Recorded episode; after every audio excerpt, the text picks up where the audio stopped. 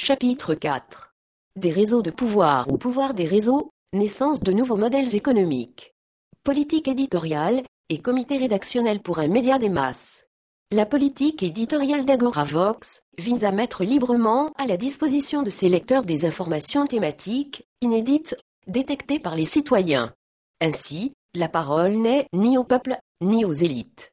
Elle est à ceux qui relatent des faits originaux et inédits. Toutefois, une initiative, comme Agoravox, accroît potentiellement les risques de propagation de rumeurs, de désinformation, de déstabilisation, et ou de manipulation volontaire ou involontaire. Pour cette raison, il est indispensable de disposer d'un comité de rédaction qui puisse agir en tant que filtre. Chaque auteur demeure responsable à titre d'éditeur des affirmations qui sont publiées, et c'est à lui d'en valider la véracité avant de soumettre son texte, mais le comité de rédaction se charge, pour sa part, de vérifier la conformité des propos tenus avec la politique éditoriale d'Agoravox. Éventuellement, il mène des enquêtes complémentaires s'il a un doute. Dans le cas malheureux, où un article contenant des inexactitudes échapperait au double filtre de l'auteur et du comité de rédaction, il serait aussitôt supprimé du site. Vu la spécificité d'Agoravox, le comité de rédaction n'est pas calqué sur celui d'un journal classique. Il comprend les meilleurs rédacteurs volontaires d'Agoravox, mais aussi des experts envoyés en recherche d'informations issus de la société Sibion. Agoravox relève donc d'une nouvelle forme de journalisme citoyen. Les lecteurs constituent autant de rédacteurs potentiels et de membres du comité de rédaction. Quant à Sibion, en raison de son métier et de son expérience, il a acquis dans le domaine de l'information et de la veille un savoir-faire indispensable pour attirer de nouveaux rédacteurs sur Internet, de nouveaux articles inédits et, pour essayer de valider les informations soumises ou trouvées dans le respect de la politique éditoriale définie par Agoravox. Tous les rédacteurs inscrits sur le site sont autorisés à publier un certain nombre d'articles. Ils peuvent également devenir modérateurs et faire partie ainsi du comité de rédaction collectif. Un formulaire disponible sur le site permet de faire la demande d'accès au grade de modérateur, le rédacteur devant préciser les motivations de sa candidature et surtout les rubriques dans lesquelles il souhaite intervenir l'équipe d'Agoravox valide les candidatures en fonction du nombre et de la qualité des articles publiés sur le site ainsi que de la fiabilité des informations personnelles fournies. Afin qu'une certaine ligne éditoriale puisse être préservée malgré un comité rédactionnel élargi, les rédacteurs qui publient régulièrement deviennent plus facilement modérateurs.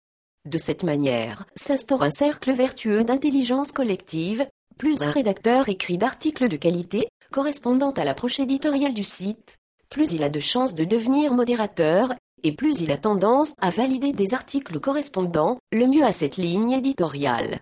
Sur Agoravox, la modération et la validation des articles s'effectuent selon un modèle de pyramide inversé à trois niveaux. Pour y être publié, un article doit suivre le cheminement suivant. Les articles soumis par les rédacteurs sont tout d'abord et automatiquement classés dans des rubriques prédéfinies, politique, société, sport, grâce à un système de mots-clés. Ainsi, les flux d'articles sont aiguillés en fonction de leur contenu de manière à être en adéquation avec les compétences des modérateurs. Par exemple, tous les articles traitant de sciences et technologies seront envoyés uniquement aux modérateurs qui ont une expertise dans ce domaine. Face à un article, aucun modérateur ne sait qui a voté, ni quelle est la nature des votes déjà émis. À terme, les meilleurs rédacteurs modérateurs obtiennent le statut de membre d'Agoravox. Chaque membre de l'équipe éditoriale a le statut de responsable de la publication avec des prérogatives supplémentaires. Par exemple, il a accès à une interface où sont listés par rubrique les articles proposés à l'évaluation. De même, pour chaque article, il peut visualiser le nombre de votes manquants avant qu'il ne soit validé. 1. Cette procédure a été mise en place en collaboration avec Guillaume Laurie, directeur général de Sibion. Autre nouveauté, sur Agoravox, les meilleurs articles seront prochainement rémunérés en fonction du trafic et de l'intérêt qu'ils généreront. Agoravox et restera un site gratuit. Ses principales ressources sont liées au nombre de visiteurs et au trafic réalisé sur le site, revenus publicitaires, ainsi qu'à la revente d'articles à d'autres supports. Logiquement, une partie des revenus générés doit être équitablement redistribuée aux rédacteurs en suivant différents critères pondérables, la qualité des articles proposés sur la période qui permet de mesurer la fiabilité du rédacteur. Le nombre de visites générées, qui permet de mesurer la richesse créée, ainsi que l'appréciation du rédacteur par les lecteurs, système de notation comparable à celui d'Amazon ou d'eBay. L'ancienneté du rédacteur. Ces deux derniers aspects permettent de mesurer la crédibilité du rédacteur. Le journalisme citoyen est un phénomène en plein essor dans nos sociétés occidentales dites démocratiques. Mais qu'en est-il dans les pays où la censure, voire la dictature, règne? Le mouvement y est encore plus frappant puisque les citoyens reporters ont la possibilité de publier des informations qui sont occultées dans les médias traditionnels. Comme nous le rappelle Reporters sans frontières, RSF, dans les pays où la censure est Lorsque les médias traditionnels vivent à l'ombre du pouvoir, les blogueurs sont souvent les seuls véritables journalistes. Cela dit, dans certains pays, la moindre critique émise sur un site web ou un blog peut déclencher des représailles ou valoir un emprisonnement. Pour cette raison, RSF a publié en septembre 2005 le guide pratique du blogueur et du cyberdicide qui peut être téléchargé gratuitement en cinq langues à partir du site web de l'organisation 1. Ce guide propose de nombreux conseils pratiques et astuces techniques pour aider les blogueurs et les citoyens reporters à préserver l'anonymat de leurs publications, à garantir la confidentialité de leurs courriers électroniques et surtout à contourner la censure. En même temps, fort heureusement, l'accent est mis sur les risques de manipulation, de désinformation et de propagation de fausses rumeurs. Difficile de faire le tri entre les publications d'informations, les tribunes personnelles les vraies enquêtes et les témoignages bidons, difficile de séparer le bon grain de l'ivraie.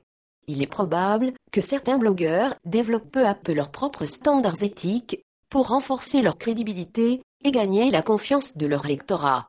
Mais ne nous cachons pas les yeux, les fausses informations, les insultes et les calomnies fleuriront toujours sur Internet. Le blog donne à chacun, quelle que soit sa formation ou ses compétences techniques, la possibilité de devenir éditeur. Cette liberté ne va pas sans risque, et les blogs sans intérêt, voire nauséabonds, vont se développer au même rythme que les publications de qualité. Comme dans la vraie vie, le succès des médias d'IMAS et des outils de communication pronétariens force les infocapitalistes à la résistance. Mais leur réorganisation ou réadaptation, quoique vive et défensive, ne sont pas toujours synonymes de luttes acharnées. Des terrains de complémentarité, voire de coopération, se dessinent peut-être pour les prochaines années. 1 www.prontaria.com sur 13